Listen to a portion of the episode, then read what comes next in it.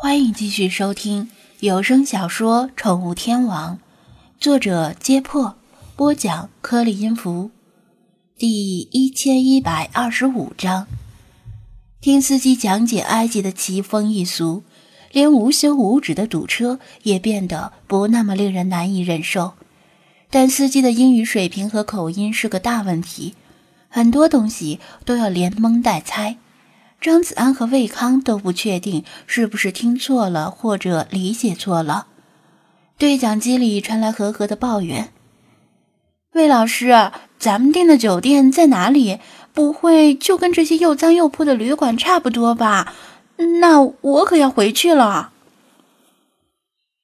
魏康对张子安递了个无奈的眼色，回复道：“小何。”咱们科学考察就要有吃苦耐劳的准备，不要这么娇气。劝解了半天，和和依然很抗拒住进这些旅馆，说他的安全得不到保障。其实也无怪他抱怨，目前为止，他们从街边看到的旅馆都很破旧，进进出出的人员也显得比较复杂，安全方面确实很值得担心。最后。魏康只得说道：“放心吧，咱们预定的酒店跟这些不一样，很正规、很安全的。”话音未落，前方的道路终于暂时畅通了。司机抓住机会，一踩油门，冲过了这段最拥堵的道路。没过多久，前方峰回路转，路况与周边建筑与刚才产生了明显的区别。作为佐证的是。街上可以看到宝马、奔驰，甚至更高档的豪车驶过。鳞次栉比的豪华酒店和高档写字楼，令人怀疑自己走错了片场。司机解释道：“开罗分为旧城区和新城区，旧城区脏乱差，新城区要好不少。其实，与其说旧城区与新城区，倒不如说是贫民区与富人区更恰当。”贫富差距在任何地方都是存在的。出租车从尼罗河的高架桥上驶过，看到前方出现的四季酒店，呵呵，终于停止了抱怨，觉得魏康还挺大方。魏康选择住在这里，一是出于安全方面的考虑，二是因为这里离开罗大学非常近，距离开罗大学只隔着吉萨动物园的东南角，沿着穆拉德街往前走几步路就到了。未来几天，他会带着四名弟子与开罗大学的生物系师生进行一系列的交流，离着很近，很方便。这时已是傍晚，带领张子安和四名弟子办理入住酒店的手续。酒店方面已经提前沟通过，菲娜和菲马斯的入住引起了一些关注，但并未引起什么麻烦。和合住一个单人间。魏康与三个男生合住两个双人间，张子安以照顾菲马斯与菲娜为借口，也厚着脸皮要来一间单人间。否则，魏康本来打算和他共住一间双人间的。魏康知道这些年轻人都坐不住，来到埃及之后，肯定想抓住一切机会出去观光，于是再三叮嘱夜里不能擅自离开酒店。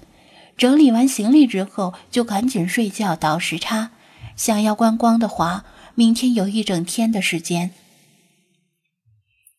张子安带着菲娜和菲马斯进入自己的房间，顺便把勿扰牌子挂上，因为那三个男生在路上就嚷嚷着今天晚上要打麻将，或者去顶层的赌场试试手气，他可没兴趣奉陪。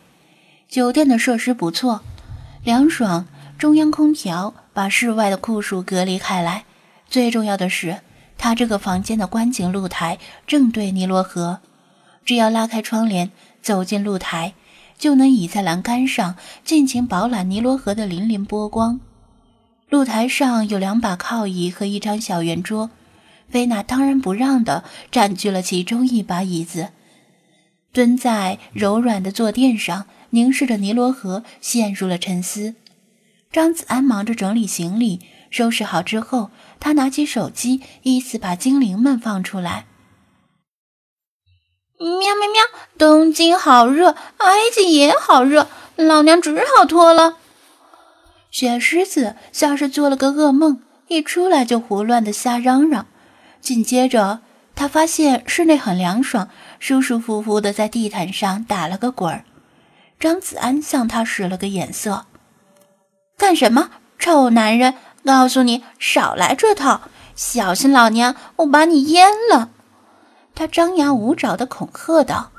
张子安无奈，只得又向露台努努嘴。雪狮子疑惑的一回头，看到菲娜略显孤独的背影，这才明白张子安的意思是让他去陪陪菲娜，以免菲娜沉浸在回忆里过度忧伤。他冲张子安无声的吐口水，意思是他不领这个情，因为他本来就打算这么做的。然后他屁颠屁颠的跑到露台上，试了好几次。才跳上菲娜的那把椅子，热情地叫道：“陛下，旅途劳顿，奴家来给你舔毛吧。”他拼命地把脸凑过去，而回神过来的菲娜则抗拒地用一只猫爪把他的脸往外推，暂时没时间继续因为回忆而伤神。弗拉基米尔被释放出来之后，也马上跑到露台。